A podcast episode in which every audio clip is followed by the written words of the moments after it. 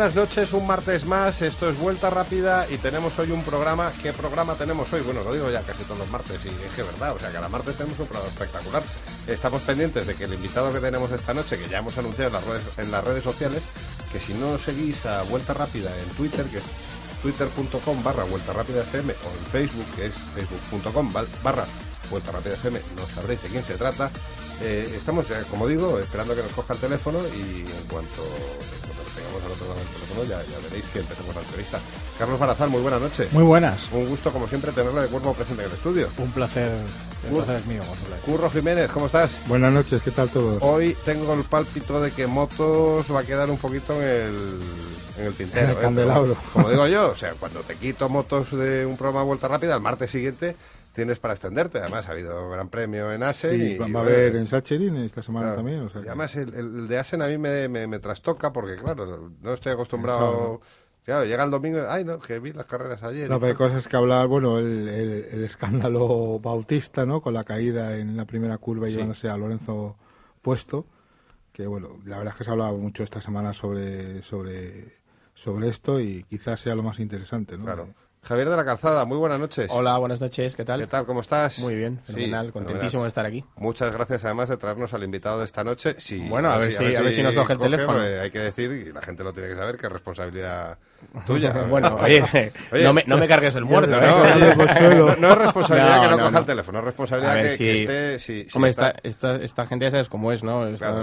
de un lado para otro, de un país a otro, como y nosotros, sí, sí. Y a ver dónde lo hemos pillado. Y Fernando González deja de sacar vídeos y tal, deja el móvil y, y saluda. Buenas noches. Buenas noches, Ramón. Buenas noches a todos. Aquí Sí. emocionado. Otro grandísimo, increíble invitado en la noche de hoy martes. También hay, que de decir, también hay que decir que el equipo de Vuelta Rápida se reunió para ver la gran victoria de la selección española en la Eurocopa y, y, bueno, hizo un, un miembro del equipo un, un Laporta de estos, ¿no? Así, en, en la piscina.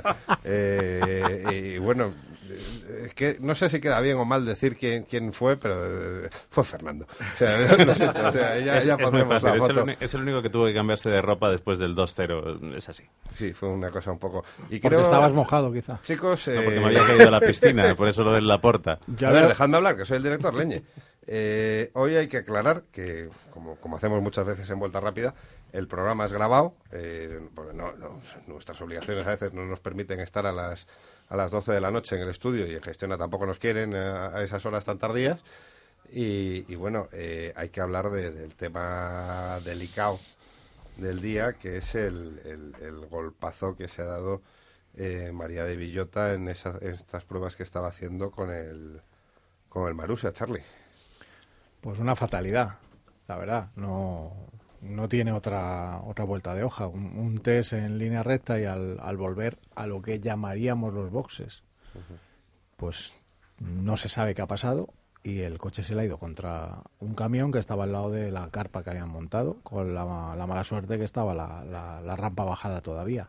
Había hecho un- una especie de shakedown para bueno, lo típico, ¿no? que todo el motor está bien, que todo está bien, y volvía para los últimos ajustes y me imagino que ya, eh, ya empezar los, verdadero... la prueba como tal. Sí. Y bueno, pues a- eso, ha sido un golpe a 50, 60 kilómetros por hora, por lo que comentaban los, los testigos presenciales, pero no se sabe qué ha pasado. Unos hablan del anti-stall, hay pilotos que dicen que es muy raro que le haya entrado, que no, no, no se sabe. Eh, entonces, no, es, es- es tontería eh, poner hipótesis sobre la mesa. El hecho es que, por la razón que se ha perdido el control, el coche se ha ido contra el camión, con la mala suerte de que estaba la rampa bajada y bueno, pues le ha, le ha dado en la parte del casco. Pero bueno, las, las informaciones de las que disponemos ahora, Sí. repito, el, el programa lo estamos grabando, se emitirá luego a las 12, a las 20.37 de la tarde, es que eh, María ap- Está consciente, está consciente, eh, con movilidad, está hablando más o y menos le están bien. haciendo pruebas para ver el alcance de las lesiones porque las lesiones afectan a la cabeza y a la cara. Esa es lo que, lo que hay. No hay más noticias. Son tranquilizadoras para lo que la mañana que hemos pasado porque ha habido Claro. momentos mm, de bastante tensión Sí, sí. y bueno. Bueno, creo tenemos- a pesar de todo creo que por otras situaciones, salvo los tres imbéciles de turno que los hay en todos los sitios, en fin, si los imbéciles volaran sería de noche, eso es indudable. Bueno, aquello que hay, hay días tontos y tontos todos los días. Claro, Eh, efectivamente. Pero si volaran sería de noche. Eh, creo que al final la gente ha estado bastante comedida, no así en foros y en, y en comentarios de periódicos donde entiendo que el moderador debe de haber borrado, porque hay, ya no porque sea más o menos hiriente, sino el mal gusto, ¿no? Pero bueno, ya estamos en un país de, en mucha, hay, hay mucho imbécil, vamos, es la palabra, Sí, sí, sí, no, no, no- hay no que- hay no tiene otro nombre. Tenemos en el teléfono, eh, al otro lado del teléfono, una persona que, que conoce muy bien a, a María y, y conoce mejor a los miembros de Vuelta Rápida porque es uno, uno de nosotros. Eh, Antonio Mesquida, buenas tardes, noches. ¿Qué tal? ¿Cómo estamos? ¿Qué tal? Pues eh, preocupados con, con el tema este de, de, de Marías. Eh, no sabemos si tú eh, puedes eh, adelantarnos algo que no sepamos o... Bueno, eh, la verdad es que yo creo que todo el mundo tiene más- tenemos más o menos la misma información.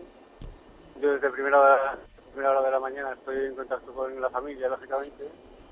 Eh, ha sido, como, como muy habéis dicho vosotros, una mañana eh, totalmente de shock, porque las informaciones que iban llegando eran completamente alarmistas y, y, eh, les ha enseñado un poco la cara la cara negra oscura de, de Twitter y de, de- de la ¿Qué nos, qué nos gusta ser sensa- sensacionalistas a los españoles? eh? No, Sí, cuidado. que hay, hay gente hay gente que, que es que le, que le gusta Sí, pero le- Antonio, perdona una cosa. eh, los primeros que han sido sensacionalistas y bastante morbosos han sido los medios ingleses, ¿eh? Sí, sí, sí, no, no, yo, de hecho, si te das cuenta, yo no he dicho nada de los medios españoles. Yo Sí, no, no, no.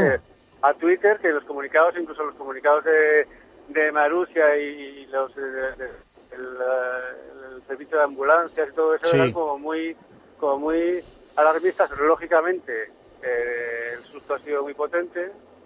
Eh, ya te digo, yo creo que, que- que cuando pasa este tipo de cosas, lo único importante es eh, pues que María esté bien. Lo demás, Claro. por qué, qué ha pasado, por qué ha sido tal, si hay mucho idiota en, en internet y tal, pues bueno, sinceramente es secundario, no, no lo sabrá toda la vida y no nos importa nada. Lo importante es que yo sé que la familia se ha ido a primera hora en cuanto se enterado todos hacia allá. Sé que el hospital eh, eh, que no está mal, ¿vale? Que, que es un hospital en el que se puede estar. Ahora mismo le están haciendo todo tipo de pruebas, sobre todo escáneres en, en, en la cabeza para, para saber el, el resultado eh, de, de las lesiones y que a eso de las 11 habrá un otro comunicado oficial. Sí, bueno, pues eh, me imagino que cuando este programa se emita, pues ya, ya, habrá, ya habrá más noticias. Porque no hay que olvidar que es que eh, un golpe a, a- a 50 kilómetros por hora que iba, Sí, ¿no? 50, 60, no no, más, más. no más. es un golpetazo. O sea, es un golpetazo importante y más en la zona de- de- del casco, que es donde se ha dado, ¿no? Claro, yo, es que eso ha sido, yo creo, la peor suerte no se puede tener. O sea, que, que en un coche de, de Fórmula 1, porque estaba en un Fórmula 1, no estaba en Claro. otra cosa, en un Fórmula 1, que tengas ese golpe, es, hasta complicado, si me, si apuras. El Fórmula 1 está preparado para que vuelques, para golpes laterales, para golpes brutales, pero para que chocar contra la plancha de un camión, pues no estás preparado, lógicamente. No, piensas que eso, que eso puede pasar, y ha pasado, y ahí es cuando todos nos hemos asustado realmente, ¿no? Eh, pero bueno, eh, ya te digo que yo he hablado con la familia, al principio ha sido muy muy muy dramático y, y- la verdad es que un poco lo sigue siendo, pero cuando nos han confirmado pues que, siempre ha estado consciente, que movía brazos y piernas y, que hablaba, pues eso hemos quedado bastante más tranquilos, la verdad. Bueno, Antonio, eh, solo queda, pues eso, esperar al, al comunicado de las 11 y que con el paso de los días, pues María se, se recupere totalmente de este desgraciado, porque es que no tiene otra, otra fatalidad, palabra, una o sea, fatalidad. este desgraciado accidente. Y, Sí, y además bueno, yo creo que yo creo que es lo único en lo que en lo que, me- en lo que todo el mundo eh, en to- en to- toda la buena gente que hay en, en el mundo pues pensamos ¿no? que lo único que nos importa es que, que se recupere que se ponga bien y todo lo demás es abso- absolutamente accesorio sabe que tiene el apoyo de, de- de todos nosotros Mm. yo he recibido infinidad de llamadas de lo que puedas imaginar Eh, no te quiero decir muchos nombres pero te los puedes imaginar sí. eh, y todo el mundo pues eh, co- consternado a su- y, y volcándose porque la verdad es que yo creo que todo el, el mundo del automovilismo, del deporte y en general se ha volcado, se ha volcado con María como no podía ser de otra manera. No es lo que dices tú, como no puede ser de otra manera, porque al final eh, es una persona del, del mundo del motorsport, como, como pues, tantos pilotos, tanta gente que hay eh, que conocemos todos bien. Y bueno, estamos todos metidos en esto y, y no hay que olvidar nunca que al margen de polémicas, al margen de, de críticas, de, de historias, eh, el, el mundo del motor, el deporte del motor, es muy peligroso y te juegas la vida. O sea, te juegas la vida en cada curva, en cada, en, en cada momento. Cada momento. es, es un tema, es muy peligroso y, y está ahí y, y hay, que, hay que tener un respeto. Exacto. Antonio, eh, ¿qué, qué quieres que te diga? Que te echamos de menos en Vuelta Rápida. Ya, pues ha coincidido que tengo un viaje, vamos, ahorita estoy en el coche conduciendo, a punto, puntito ya de llegar a, a Valencia y me habría encantado estar ahí con vosotros, además con vuestro invitado y tal, pero, pero es que no... no- Bueno, no estamos, estamos a la espera de que nos coja el teléfono, que a lo mejor tenemos que, que trasladarlo para, para otra semana, ya se sabe cómo son estas cosas. Pero bueno, oye, si lo trasladamos a otra semana, a lo mejor confío en tenerte de, de cuerpo presente en el estudio, porque vuelta Por rápida sin el efecto por mezquida no es vuelta rápida. Eh, no, no, yo estoy, ya sabes que yo estoy deseando estar ahí, ¿eh? con vosotros. Antonio, un abrazo. Un abrazo a todos. Un abrazo, Venga, Antonio. buen viaje. Hasta luego. Chicos, pues, ¿qué decir? O sea, eh, Poco más. no sabía yo el dato este del, del comunicado a las 11 de la noche, pero bueno, eh, me tranquiliza que eso, que cuando Vuelta Rápida eh, se esté emitiendo en, Gestiona Radio, ya sabéis, gestionaradio.com, eh, en Madrid el 94.8 dentro de la M30, y luego hay no sé cuántos diales más en Barcelona, en el Baix Llobregat, lo he hecho bien, ¿verdad? En Valencia, en no sé dónde, pero bueno. Eh, y luego mañana, pues en Twitter, en Facebook, tenemos el programa colgado. Es un tema mm, que, que al margen de las eh, bromas, de las críticas, de las risas que, que, que podemos tener en vuelta rápida cada martes, que las tenemos y, y nos reímos de, de muchas cosas, hay que tener claro que, que este deporte es de los más peligrosos que hay. Lo hablábamos hace un ratito con Charlie. No es cuestión de buscar culpables, que si el camionero tenía que haber subido la rampa, bajarla. Es, como decía él, es una fatalidad. Ha sido una carambola horrible y, y esperemos que todo. Sí, tenemos que estar contentos porque haya, haya salido bien. ¿No? O sea, Sí, sí, no, no, pues sí, sí, sí. sí, es que esto es así. o sea, Motorsport is dangerous. Lo pone en todas las entradas, en todos los pases de cualquier prueba en el, en el Reino Unido. Pues sí. Por algo es. Chicos, y si os parece, mientras quedamos a la espera a ver si, si nuestro invitado Martínez, Aparece, ¿no? ya lo Se hemos- aparece. ya lo hemos contado, eh, oye, pasan estas cosas, eh, que, que a lo mejor pues le, ha, le ha surgido algo, ha tenido que apagar el teléfono, no coge, le teníamos confirmado hoy, oye, si no es hoy será la semana que viene. Seguro. Eh, Curro, coméntanos un poquito de- del Gran Premio de Holanda. Bueno, pues la verdad que en el, el sábado en el circuito de, de Asen, que ya no es el circuito de Asen que a mí me encantó, aunque sigue siendo Asen, es un circuito más corto y, Ujú. y la verdad es que asistimos a unas carreras, mm, quizá la menos emocionante por, por espectáculo, la de MotoGP, que algo habrá que hacer aparte de CRTs y demás historias. La de Moto 3 una maravilla de carrera, con una lucha... Poco salvaje, Curro. Es que Moto 3 es un poco la, la continuación de lo que era 125. Yo me acuerdo hace 20 años las Sí. luchas entre los pilotos japoneses, que el tío que llegaba al vigésimo salía, entraba en meta alzando la mano como si hubiera ganado. Pero ¿no crees que hubo alguna... Está viendo este año maniobras un poquito duras en 125 que hay que... que Bueno, al final... Moto- es que 3. termi- termina... Sí, perdona, en Moto 3. Que al final terminamos llorando. Que es que es el problema de estas cosas. Bueno, lo que pasa que estamos hablando de, de pilotos muy jóvenes.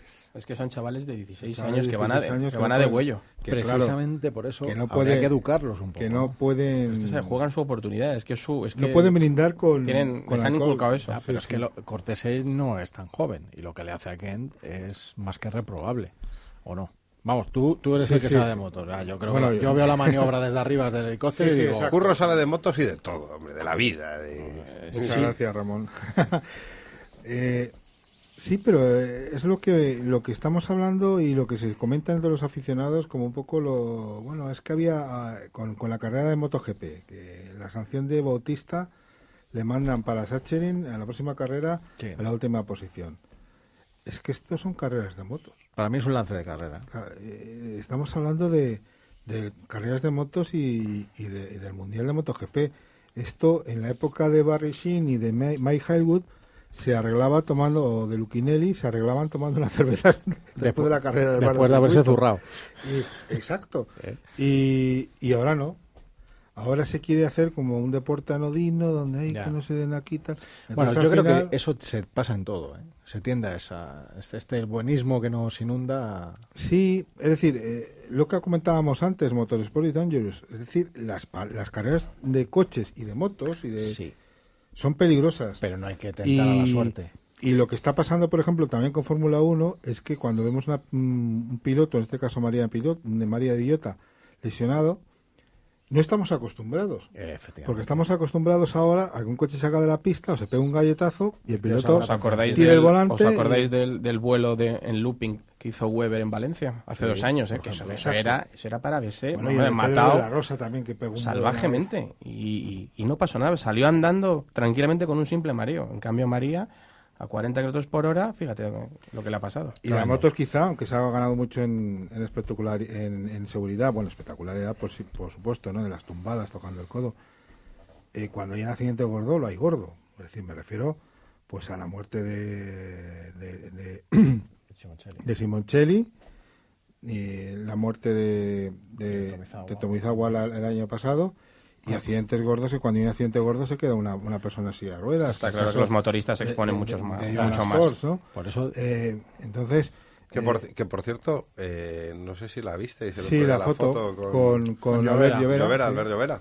Sí, Otro, campeón de, de Sí, quitarse el se le ve a Joan mm, muy bastante delgado porque claro la situación Sí. que ha pasado tanto tiempo inmovilizado con una cara mm, súper simpatiquísima de recuperación y desde aquí la verdad es que deseamos que, que dentro de las posibilidades que de la seriedad de una lesión medular pues que pueda que pueda recuperarse lo máximo para, para llevar una vida eh, lo más normal del mundo ¿no?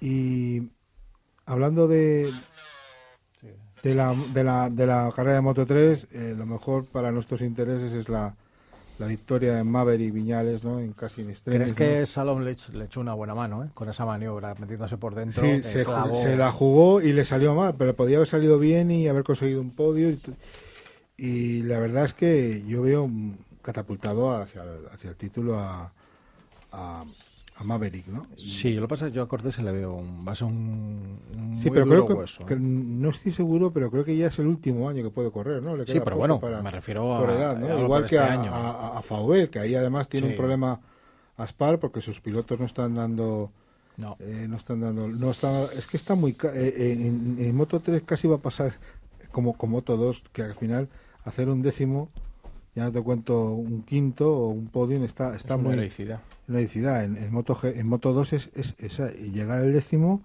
es estar en la no puntúas como un quinto pero es casi estar en la misma en la misma línea Eh, y ya que hablamos de Moto 2 pues ahí se han puesto las cosas muy favorables para para Mar Márquez que es un, un carrerón mientras le tapaba a Scott Redding se, se escapó Janone le cogió le pasó por un sitio imposible por fuera y ganó como un campeón tuvo para él para él suerte de la, de la mala suerte, valga la redundancia, que, que tuvo por Espargaró de, de irse en, las, en los primeros compases de la prueba al suelo cuando iba comandando la carrera y luego también la suerte de que Luti pues eh, se tuvo que retirar. Ahora que, ahora que hablas de Marc Márquez, eh, si te tuvieras que mojar por un duelo dentro de unos años en, en MotoGP entre Maverick y Marc Márquez, ¿tú cómo lo ves?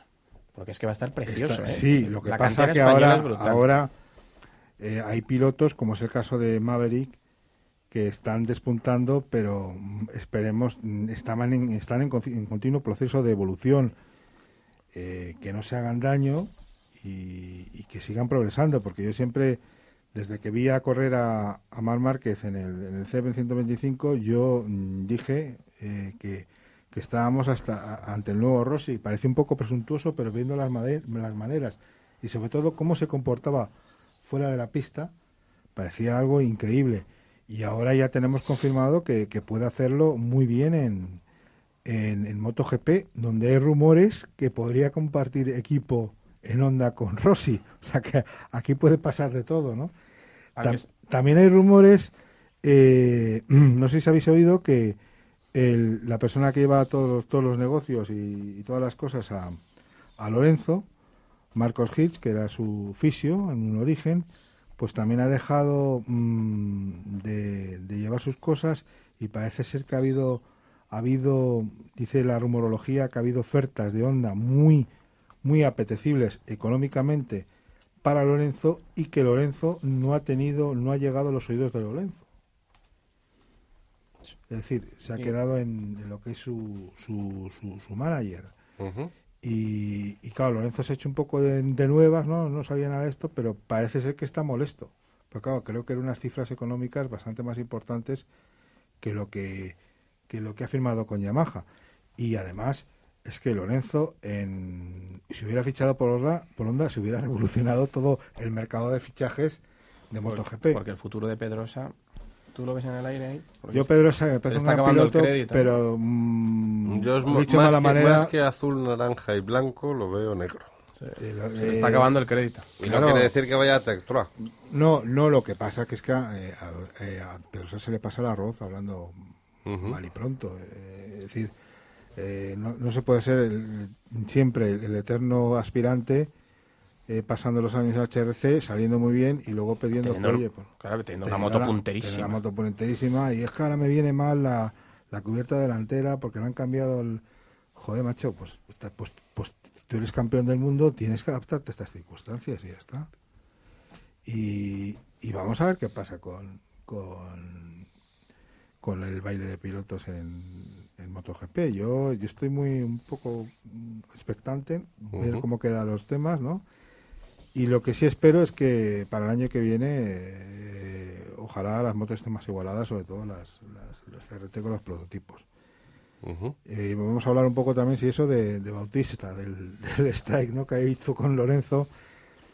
Hay, es decir, esto es una carrera de motos y es un lance de carrera, pero también hay que decir que no se puede aspirar a ganar la carrera en la primera curva, como ha pasado en el pasado. Eh, Ha pasado en el pasado que Rossi se llevó una vez a, a Melandri puesto, eh, eh, a, a, a Márquez también se lo llevaron puesto una vez en, en Motorland cuando estaba en 125, no, en dos y medio, digo, en, en Moto 2 ya. Eh, entonces, eh, hay que mm, tomar algunas iniciativas en este sentido de que de algún tipo de prudencia, de sanción, pienso yo, o de algún tipo de advertencia para las primeras curvas de la carrera.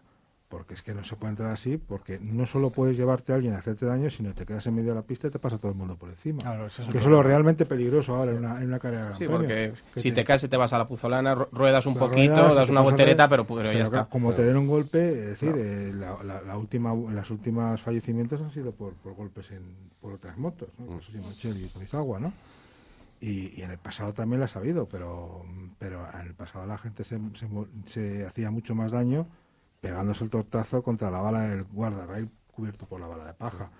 Y eso para, para que te des, primero no hay balas de paja y, y segundo, para que te des con un guardarrail tienes que tener muy mala suerte, es decir, salirte del circuito y darte en uno que estaba ahí, Claro. muy lejos, ¿no? Chicos, una cosa, eh, no tenemos todavía a Martin al teléfono, seguimos intentándolo desde control, pero tenemos ah, más que un piloto de pruebas de vuelta rápida, es un miembro del equipo que aporta, bueno, maravillas, que es David Plaza. Muy buenas noches, David. ¿Qué tal? Buenas noches a todos. ¿Cómo, ¿Cómo estáis? estás? Pues bueno, ahora estamos hablando un poquito de, de motos, este polémico Gran Premio de Holanda que hemos tenido, sobre todo MotoGP, pero bueno, también eh, hemos estado, como, como te puedes imaginar, hablando con, con nuestro compañero Antonio Mesquida de, de- del tema del accidente de, de María, que nos ha dejado a todos pues eh, consternados, ¿no? no sé si es la palabra adecuada, pero vamos, ha sido una galleta importante. Sobre todo preocupados porque, bueno, pues eh, la verdad es que ha- ha- hemos tardado en tener alguna noticia y, y como siempre en estos casos, pues muchas veces se propagan informaciones que no son acertadas y uno se preocupa, ¿no? Pero bueno, eh, parece ser que, que no va a ser la cosa tan grave como en un principio pensábamos y bueno, ojalá María salga pronto del hospital y, y todo vuelva a la normalidad. Claro. Y los, los de Silverstone, ¿cuándo son? El, el lunes después del Gran Premio, me parece. Claro, o sea, ya... Pero vamos, creo que para- solo, para jóvenes. Solo hay tres, sí. Solo, bueno, creo pero que solo va a haber tres equipos. María iba a participar en, en esos test. O sea, eso yo creo que estaba más o menos confirmado, ¿no?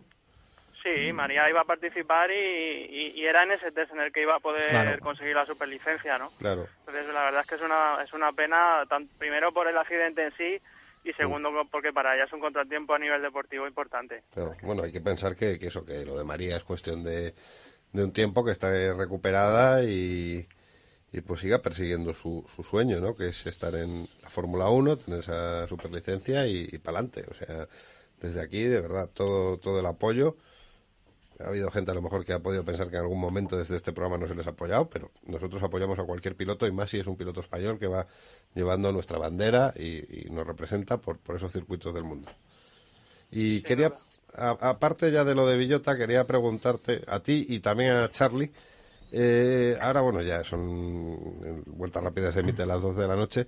El afer este, Lameculos. Eh, ¿Ha sido verdad? ¿No ha sido verdad? Lo desmintió en Twitter, Jenson Button, no sé ¿Lo qué. de Button? Sí, todo mentira, ¿no? Mm, No, no, no. Parece que sí algo dijo, el... ¿Sí? pero no lo quería decir de esa manera, en fin, lo de siempre. Claro. La culpa para el mensajero.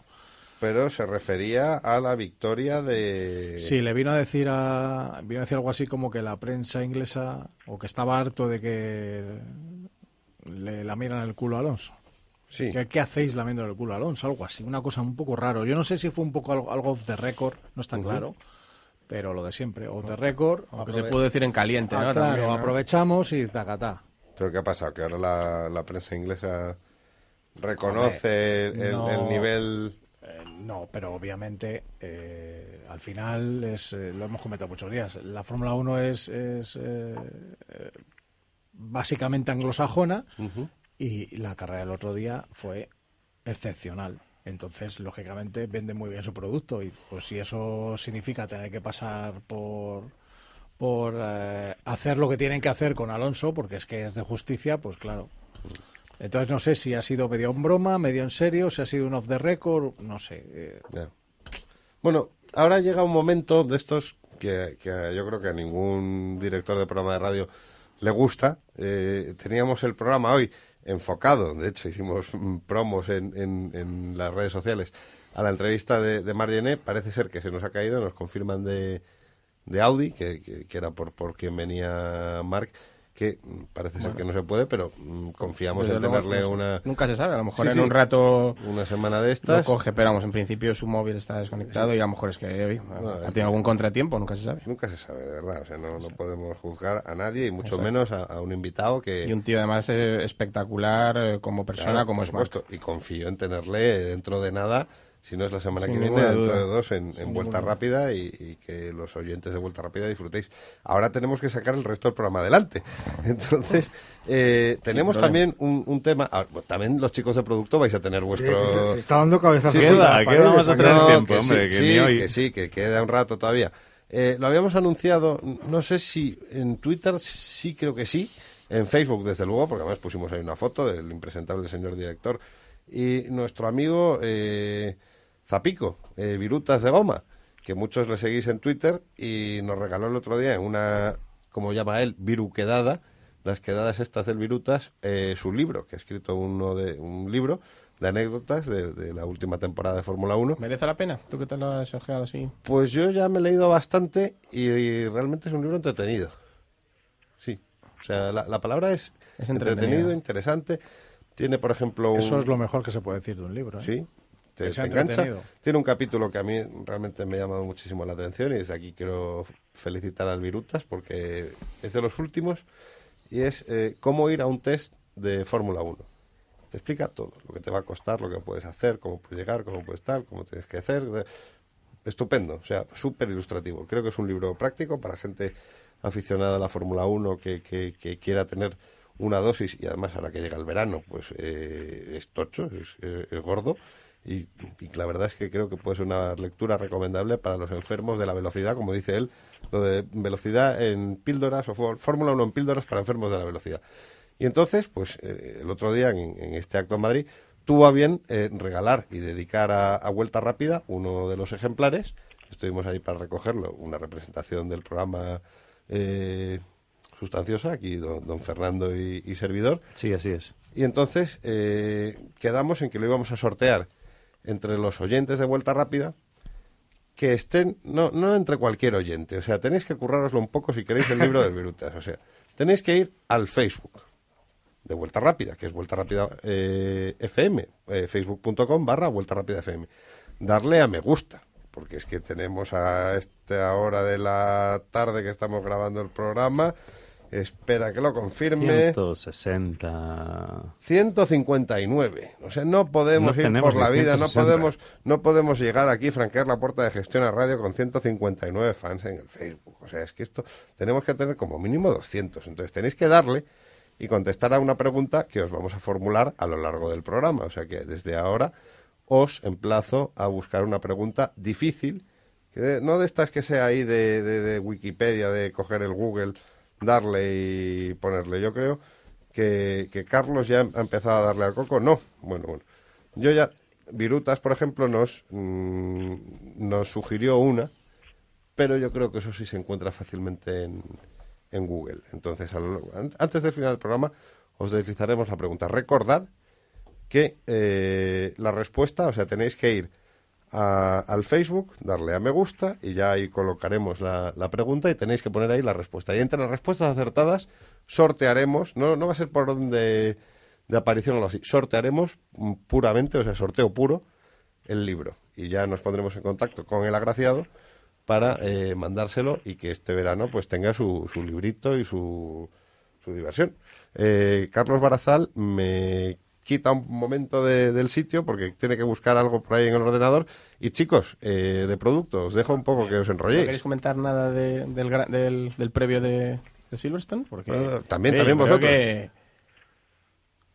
yo creo que, vamos, ese... está Es aquí, verdad, está David. David, David, David.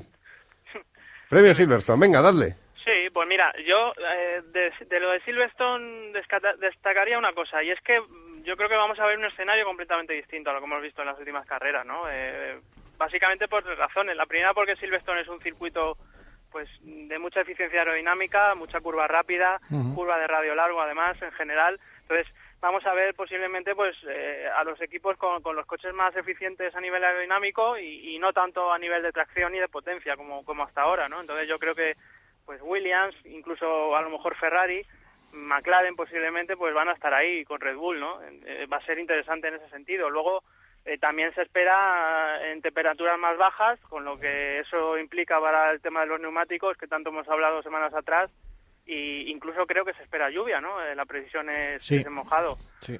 Y, y luego, pues finalmente, pues eh, que volvemos a, también a compuestos de Pirelli un poquito más duros de, de lo habitual en los últimos grandes premios y eso puede afectar también al rendimiento de, de los equipos. Estamos diciendo que, que la gama de temperatura óptima es, muy limitada este año y pues que, que volvamos a dar compuestos más duros, pues puede haber equipos que, que han estado muy bien con los compuestos más blandos y ahora vayan a sufrir, ¿no? Se habla incluso de que Ferrari tiene una asignatura pendiente con ese tema. Vamos a ver, yo, yo creo que va a ser un fin de semana interesante porque aparte de lo que veamos en, en por la competición propia propiamente dicha, pues porque nos va a dar respuestas a algunas preguntas que hasta ahora no, no hemos tenido.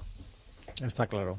Chicos, eh, ¿vosotros tenéis alguna eh, predicción de- del Gran Premio? Porque a lo, a lo mejor llega ya la victoria ansiada de, de Kimi, o como dice el señor director, del señor mayor. Mira, Carlos. Joder, No, hay no, silencios que matan en la radio no, más. No, Sí. no, pues, no, pues sabes que a mí me encanta Kimi, no, no, no, no tiene nada que ver. No sé, yo creo que el problema es que la previsión además no es no es de lluvia continua, sino que va a ser una situación muy complicada de sol, agua, para, vuelve a caer un chaparroncito, vuelve a haber sol, mucho viento. Y entonces ese viento, si es variable, pues afecta muchísimo, porque según te pille la recta de hangar o en Beckett, pues te cambia completamente la... Es que es una pista sin desniveles. Es que ahí- Además, es muy plana, efectivamente. Entonces, ahí el Ferrari en principio yo creo que iba a ser excelso. A Pero, ver, claro, a ver, con a ver, agua a ver vamos a si ver. va a terminar la temporada y el director de este programa va, va a acabar tifando y, sacando la bandera del caballino aquí y la de Asturias, animando a... Yo, Pues hay que Eh, verlo no, y grabarlo. no- ¿eh? no pararemos hasta que lo consigamos. Menos mal, que esto, menos mal que esto es radio y no te van a ver. porque si el Ferrari, como dices tú, va a ser excelso y puede serlo, Excelso en Silverstone porque son curvas rápidas. Sí, cuidado. sí, sí. Y puede ser un muy buen coche, y creo que David estará de acuerdo, en Spa. Y porque, atención oyentes, eh, lo dice el director, Alonso es un pilotazo Además, y, y puede ganar. Eso es mm, más claro agua. Así como no veo ganando a otros pilotos que, que están ahí arriba. Massa, por ejemplo. A ver, eso es una obviedad.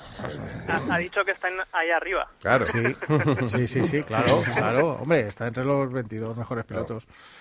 Yo no sé, yo no sé sinceramente si desde mm, las oficinas del señor Niwi y compañía van a permitir un, una cagada como lo del otro día. de- Eh, Renault ha anunciado que está sopesando la, la posibilidad de cambiar todos los alternadores y montarlos del año pasado.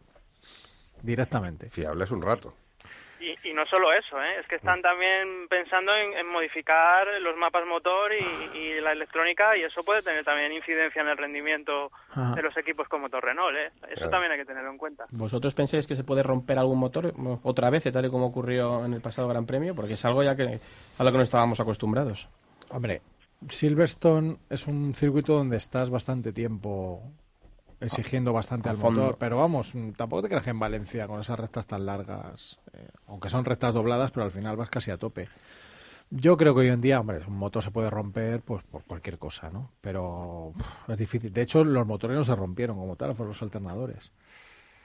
No, no parece. Hombre, alguno se romperá porque, porque, por pura probabilidad, pero es mínima la que tenemos ahora, la que tenemos hace 10 años mismo. Bueno, no, no tanto. Recordemos que cuando en 2006 mismo la rotura de, de Schumacher en, en Japón eh, fue una de las de las cosas que le condenó un poco y ayudó a que Fernando ganara ese título, ¿no? Que nunca se sabe. Sí, lo que pasa es que con la limitación de los ocho motores por temporada Claro. las cosas ya no son como antes. No arriesgan. Las revoluciones limitadas, yo Claro. creo que, que, bueno, lo de Valencia va a ser más una anécdota, que otra cosa. A nivel de fiabilidad, me refiero, y quizá a nivel de rendimiento, por lo que he comentado, pues sí pueda influir en los motores, ¿no? Pero yo, yo no espero que se vayan a ver más rotores, más motores rotos, la verdad. Y más si va a estar el tiempo lluvioso, fresco, incluso frío, los, motores van a estar eh, con castañuela. Y ¿no? los adelantamientos, porque parece que va a haber solo una zona de, de DRS y muchos huecos no hay.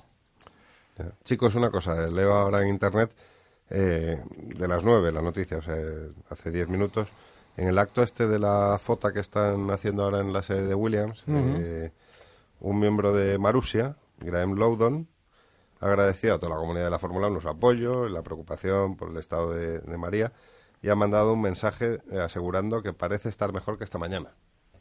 O sea que bueno, si la noticia Sí, todo, de su la equipo, sigue siendo ascendente. Eso es, o sea, que- que son buenas noticias. Bueno, de lo, de lo que estábamos comentando sobre adelantar en Silverstone, hombre, eh, son adelantamientos un poco de uy, uy, uy, uy. De valientes, ¿no? Efectivamente.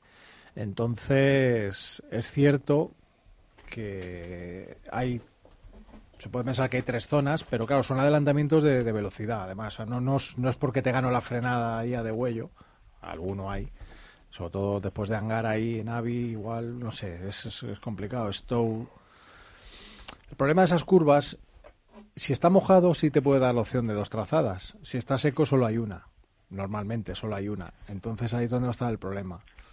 Si sigue la previsión del tiempo con, con un tiempo revuelto y la pista medio mojada, húmeda, pero claro, habrá que ver si puedes montar el slick a ratos, si puedes montar intermedios. Podemos tener un gran premio muy complicado a nivel de elección de gomas. ¿eh? Divertido, divertido cuanto menos.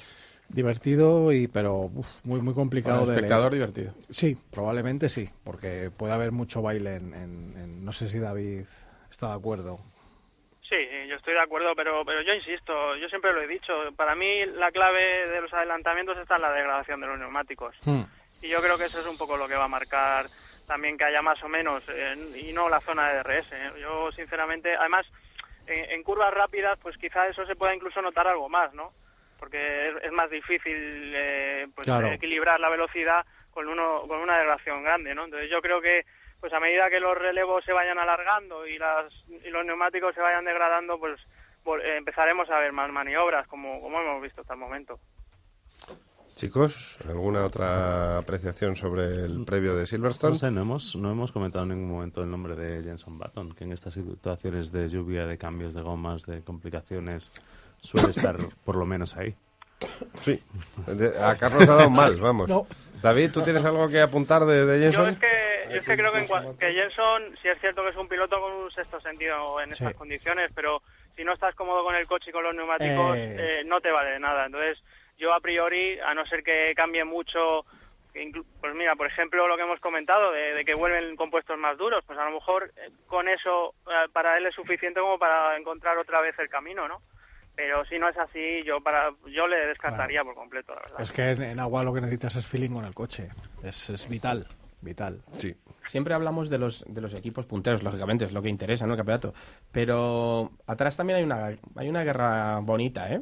Que yo creo que, que podéis apuntar ahí algo. ¿eh? A mí, desde luego, me interesa también mucho. O sea, la gente, desde luego, las cámaras eh, nunca, nunca, nunca, nunca enfocan ese, ese tipo de duelos, ¿no?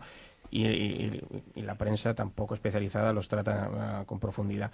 Pero la verdad es que está bonito, que si Caterham está un poco más arriba, que si que si Toro Rosso está más abajo que el año pasado, que mm, no Que sé. si ya HRT puede con Marusia, no, no, está claro, está claro. Lo que pasa que, efectivamente, el problema de este año, aunque otros años tampoco lo hicieran, eh, tienes razón, Javier, eh, pero está arriba la cosa tan apretada que, lógicamente, es difícil irse a, a una batalla en la parte de atrás, porque... Lo peor es quedarse en tierra de nadie, ¿no? Está equipo, hay Sí, algún equipo sí. en tierra de nadie que dice ni fu ni fa.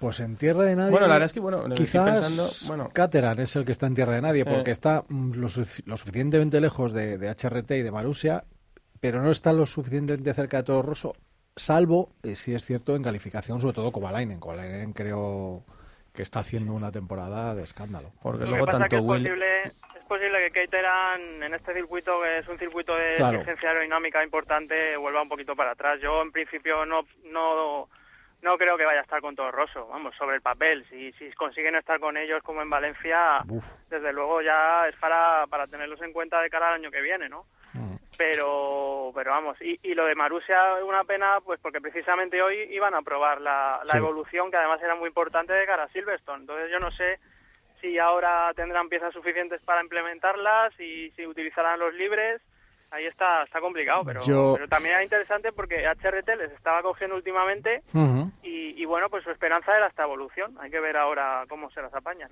Yo entiendo que podrán, que eh, no creo que ellos, el programa que tienen para los libres, tampoco creo que sea muy. Tampoco llevan tantas cosas, con lo cual no creo que tengan problemas en montar el kit que, que tenían para hoy, que supongo que no, haya, no creo que haya sufrido demasiados daños por, por cómo ha sido el, el golpe. Por lo tanto, no creo que tengan problemas, pero me imagino que ahora tampoco es lo que más les preocupa, lógicamente, como a nosotros, la verdad. Chicos, una cosa antes de pasar a, aquí y darles los micros a los chicos de producto que ya están a punto de salir del estudio, porque como no les damos tiempo, eh, toda esta rumorología de esta semana pasada. Eh, Ferrari, 2013-2014, eh, parece todo apunta que Vettel lo tiene hecho con, con Ferrari. Yo me cuesta ver a dos gallos en el mismo corral, pero muchas voces autorizadas dicen que sí.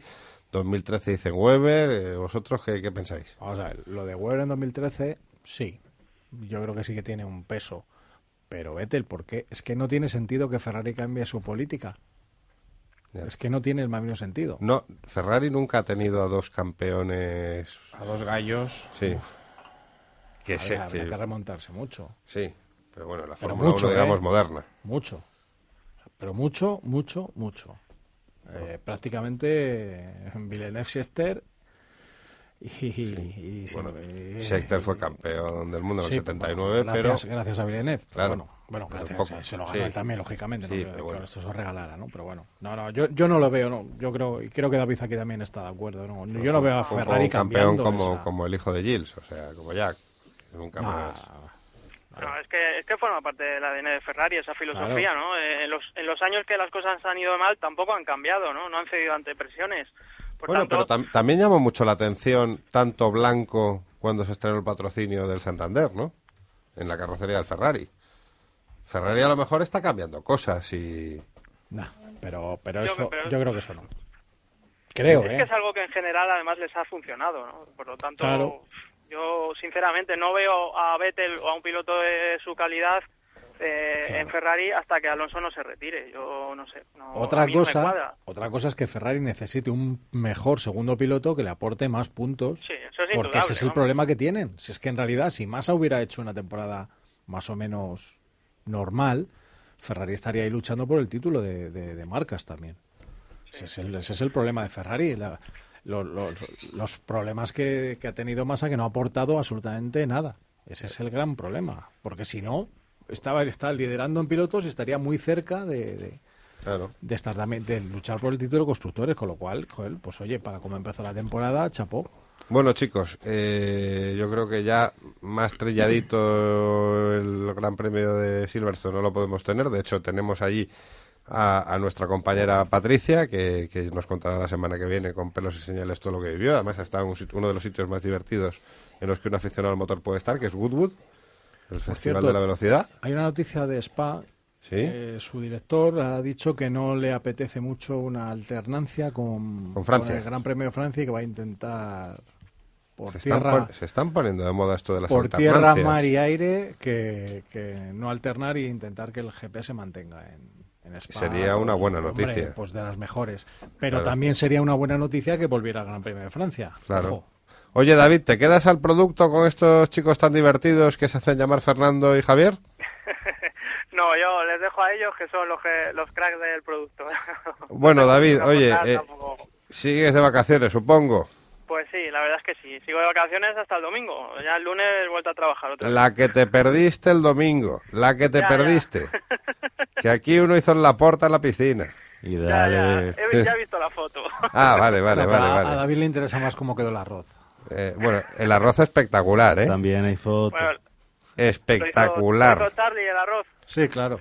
Y Vale, luego, entonces ya, ya me lo imagino. El Paella Flying Circus, ya y sabes. luego el señor de las motos, don Curro Jiménez a la barbacoa, o sea, fue una cosa espectacular, bueno. Una orquesta perfectamente Sí, sí, sí, afinada. sí, Ramón a la batería. Bueno, Eh, yo preparé gin tonics, hombre. de joder. cocina. Eh, David, un abrazo. A descansar. Disfruta y descansa. Un abrazo. Hasta luego, Un David. abrazo. Bueno, chicos, eh, tenéis un cuarto de hora que falta para terminar el programa, pero yo antes tendría que, a- aparte de despedirlo, decir todas las chorradas esas que decimos al final, la pregunta para eh, a ver si alguien se lleva el libro de virutas. No te preocupes, nos cortas cuando quieras y haces la super pregunta que nosotros ya la sabemos, pero no la podemos decir. Venga, a ello, a ganarse el puesto. Claro que sí. Señor Javier de la Calzada, ¿en qué coche ha venido usted hoy? Bueno, pues hoy em, he cambiado un Yeti, un Yeti que he tenido un par de días por un Beetle. A mí la verdad es que el nuevo Beetle me gusta mucho, mucho, mucho. La cosa es traer animales, o sea, del yeti de las nieves al escarabajo. ¿eh? El, el Beetle, bueno, es un coche que siempre se ha hablado, de la última versión se ha hablado bien, pero claro, la pregunta es obligada. ¿Te comprarías un Beetle antes que un Golf equivalente? Eh, no, quizás no, pero desde luego el Beetle lo que es es mucho más exclusivo que, que el Golf, eso no hay duda. Y el nuevo diseño mm, del Beetle le da 100 vueltas al anterior. Mucha gente dirá, pero si son iguales, en absoluto. En es mucho más siroco, ¿no? mucho más siroco y eso y eso le dota de un carácter mucho más deportivo A ver, muchísimo más deportivo tiene un frontal que incluso a lo mejor me llamáis loco pero que, que- que a mí me recuerda al 911 Hombre, es, son primos hermanos lejanísimos, son como el mono y el hombre, pero bueno, ¿qué quiere decir? Tienen, una, tienen un parentesco. Lo que sí que es cierto que el anterior Beetle era un, casi un diseño hecho para el papel, o sea, un diseño de grandes líneas, de arcos perfectos. Eh, no encajaba muy bien ni por fuera ni por dentro con lo que debe, como, cómo debe funcionar un coche. Sí, en este caso, de- no sé desde luego a mí me dejaba frío el anterior Beetle me dejaba frío el nuevo es un coche es un coche vamos que, que- que es muy molón muy molón Yo Y asevero lo del 911. Claro, es que es Sí, sí, el sí, morro, sí, sí, o sea, lo ves un poco... Absolutamente. Es que es muy 911, con los faritos redonditos, además. Eh, Yo creo que han ido también por ahí un poquito, ¿eh? en, el, en el diseño, claramente. Muy bien, pues nada, pues eh, has venido de, de la redacción, de cerrar también el último número de, de Autovil con unas cosas muy interesantes. Yo llevo esperando bastante, el, por ejemplo, la prueba in situ, la prueba real, no solamente fotos de, desde fuera del nuevo clase A. Bueno, es una- ha sido una toma de contacto breve, de las que tenemos eh, algunos medios. Nos desplazamos a donde nos convoca la marca y tenemos pues eso, una toma de contacto breve durante unos pocos kilómetros. eh, pues a bordo del coche, en el que no se pueden sacar muchas conclusiones, eh, sí que te puedes hacer una idea, pero bueno, tampoco, hasta que no tengamos el coche en Madrid lo podamos medir con nuestros aparatos eh, electrónicos, etcétera, no podemos sacar una conclusión eh, 100% tajante de cómo va el coche, pero sí que nos ha gustado mucho eh, lo que hemos visto en un, en un primer en un primer contacto. No, me parece realmente un gran, un gran paso de Mercedes, un, un paso que es símbolo de lo, cómo va a reestructurar toda su gama. Es que es una revolución, es que no es que un gran paso. A mí me parece una revolución brutal, porque Mercedes lo que quiere es captar, es captar eh, nuevos clientes. Está claro que eh, hay muchos mercedistas que se están muriendo. ya, ya, ya no quedan.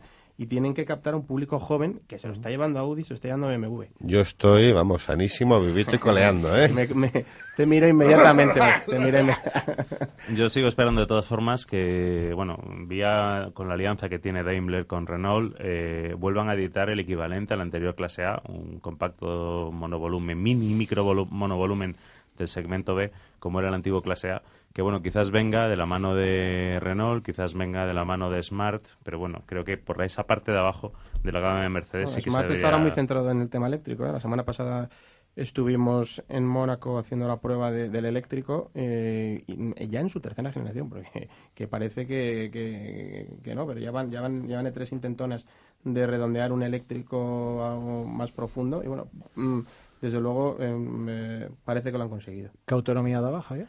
Ciento... Ya, ya, ya, Sí. vale, con eso ya Sí, está sí. dicho todo. Uf. nominal. Luego vete tú a saber lo que hace en un tráfico normal. Depende pero- de lo que maltrates el acelerador, etcétera. Está hablando de una conducción normal, obviamente. ¿Pero normal Claro. tuya o normal de Javier?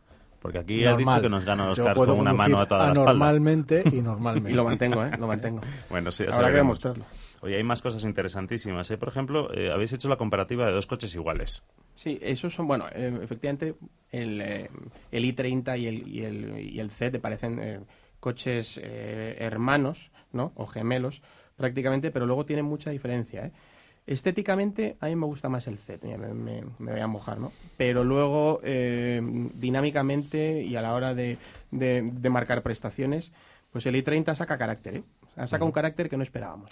Yo voy a dar unos datos para que la gente sepa por qué eh, consideramos que son dos coches iguales. Porque el Hyundai mide 4 metros 30, el Kia mide 10, di- mide un centímetro más, tienen exactamente la misma anchura, exactamente la misma altura y exactamente la misma Pero batalla. sabes que con el metro en la mano, eh, eh, con el metro es eh, un poquito más habitable el, el Hyundai. El Hyundai. Ujú. Sí, porque es, es una cosa curiosa Sí. que te iba a comentar, porque eh, si comparas eh, eh, segmento a segmento, urbanos, utilitarios, pues lo, como puede ser comparar el Hyundai i10 con el Kia Picanto, el i20 con el Kia Rio, el iX20 con el Kia Venga, son, eh, digamos, estos coches primos, siempre eh, es el Hyundai es igual de grande o un poquito más pequeño. Parece que ahí se decanta esa, ese carácter que quiere darle, porque no nos equivoquemos que al final el dueño de todo esto es el Hyundai Kia Automotive Group, es la Sí, misma al final, empresa. Al, al final el dinero va a la misma caja, ¿no? Claro, entonces dices, eh, saco dos Que productos... Kia es de Hyundai. Eh, exacto. Kia, eh, Hyundai compró en el año 98, creo que fue, el 51% de Kia Motors. Entonces ahora realmente se sabe quién gana, o sea, es el que tiene el, el mayor porcentaje. En Pero este luego vas a, a Corea y, y- y el rey absoluto es Hyundai. ¿eh? Sí, sí, sí, no, es el mayor fabricante de- del mundo. De hecho, eh, salió en publicidad en el 2009 que el, bueno, perdón, es el mayor fabricante de, de automóviles de Corea del Sur y en el Y ahora es 2009 el cuarto del mundo. Cuarto del mundo está. por sí, detrás sí. de Toyota, General Motors y Volkswagen. ¿Quién se lo iba a decir hace ocho años cuando Sí. vamos, los Hyundai eran coches... Hombre, hay que decir que ¿El Hyundai- Accent de cuándo era? De- El primer Accent, pues sí, estamos hablando yo creo que... 95, Sí. 96, 93 creo que estuvo en el World Rally Car. A mí me alucina que se hayan hecho coches de carreras con eso, con eso. Pero si sabemos que... Y una copa monomarca. Y lo llevó Cancún. Una copa monomarca con ese coche, vamos, qué meritazo. Pero, pero sabemos que no es ese coche. Bueno, Sabemos pero lo que- que ha apostado Hyundai, por ejemplo, en España con las carreras es algo, vamos, increíble con la copa. digno con la- de aplaudir. Exacto. Es Digno de aplaudir. de pie. Igual Porque que han Suzuki está ahora con la Swift en los rallies. Es Oye, un es esfuerzo, un esfuerzo brutal que depende mucho también, por qué no decirlo, del típico dirigente de- arriba del todo al que las carreras le molan. Es así. Y si no le molan al, de- al, al dirigente de turno las carreras, Se irá a chapan. patrocinar el fútbol. Como pasó con, como ha pasado con Peugeot. Claro, en el Mundial de Rallys estuvieron del 2000 al 2003. Hyundai. Y luego Con el también. Sí. El- la, la figura de Carlos Goshen en ¿Por el consorcio 93? Renault-Nissan con todo el tema este de bueno, que ha estado con la, en la promoción él mismo en los documentales haciendo formando parte de bueno del- de, la parte comercial de la, de la empresa De todas formas, eh, vale, son dos, dos coches iguales, parecidos, muy parecidos, quizás uno con un carácter más deportivo, otro con un carácter más cómodo de habitabilidad. Eh, para gustos colores, eh, siguen dos líneas por primera vez marcadas. Son, tienen unos diseños, digamos, corporativos. La calandra típica de Hyundai empieza a ser reconocida, la parrilla típica de Kia también. Y X, y X bueno, en su, en su sub, por ejemplo. O sea, ahí es el que fue el que empezó, claro. Claro, han dado, una, han dado un salto importante. Os queda mucho porque nos quedan cinco Bueno, minutos de programa. y podemos- todavía podemos tenemos quedar que- toda la noche, ya Pero sabes. bueno, yo, Ah. quisiera, yo quisiera dar una conclusión más o menos eh, personal. Las conclusiones de Las Fernando. conclusiones, eso es. Eh, La porta. se habla mucho de... a la piscina. Déjame. Se habla mucho de que bueno que tanto Kia como Hyundai, este grupo Gamberro. coreano, ha hecho un, ha mejorado muchísimo con respecto a no hay más que ver el primer Kia Rio y el último Kia Rio que se ha sacado. Perdóname el- que hago un inciso pequeño. La semana que viene sacamos un cara a cara muy molón, que es el Panda, el nuevo Panda con el Kia Rio. Pues me- Bastante chulo, ¿eh? me, da la impresión de que creo que sé quién va a ganar, porque el anterior Panda pierde, pierde con el i10 en una publicación. Sí. Bueno, Creo que veremos a ver. Bueno, chicos, vale, basta. ¿Tienes algo más que añadir en tu defensa? Eh, no, si me dice el director que basta, digo Ah, basta, vale, vale. es lo que hay. Eh, pregunta para ganar un libro de virutas de goma. ¿Cuál queremos saber? Y ya sabéis las condiciones, dejárnoslo en el Facebook, darle al me gusta, tal. Queremos saber nombre y apellido, nombre completo, filiación del primer monoplaza de Fernando Alonso. Y no hablamos de karts, hablamos de de No, triciclos. monoplaza. monoplaza. Fórmula. Monoplaza. Fórmula, eso es. El primero que lo... Bueno, el primero no, ya hemos dicho, el primero no. Eh, el que lo ponga así con gracia, con tal, con cual, haremos un sorteo y al final le tocará el que nosotros decidamos en, en Sanedrín.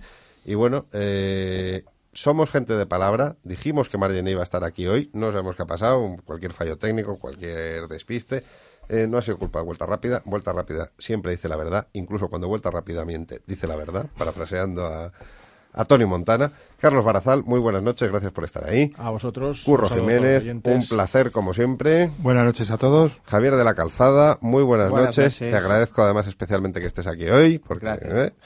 Y Fernando Laporta González, eh, muchas gracias. No te tires a la piscina. Aquí se quito y coleando. Muchas gracias, Ramón. Y el que os habló, Ramón Biosca, pues gracias por aguantarnos y estar aquí un martes más en Gestión a Radio, Vuelta Rápida, ya sabéis, seguidnos en Facebook, en Twitter, muy buenas noches. Y ahora nos vamos a hacer eso que nos gusta tanto y que sabemos hacer bien, que es... Tirarnos a la piscina. Eh, Javier, tú... No, tú te vas a cuidar de tu familia. Eh, Curro, has mirado la esta y Carlos Hacer eh, arroces, hacer te- arroces. te he devuelto el iPad. Venga, adiós. Adiós.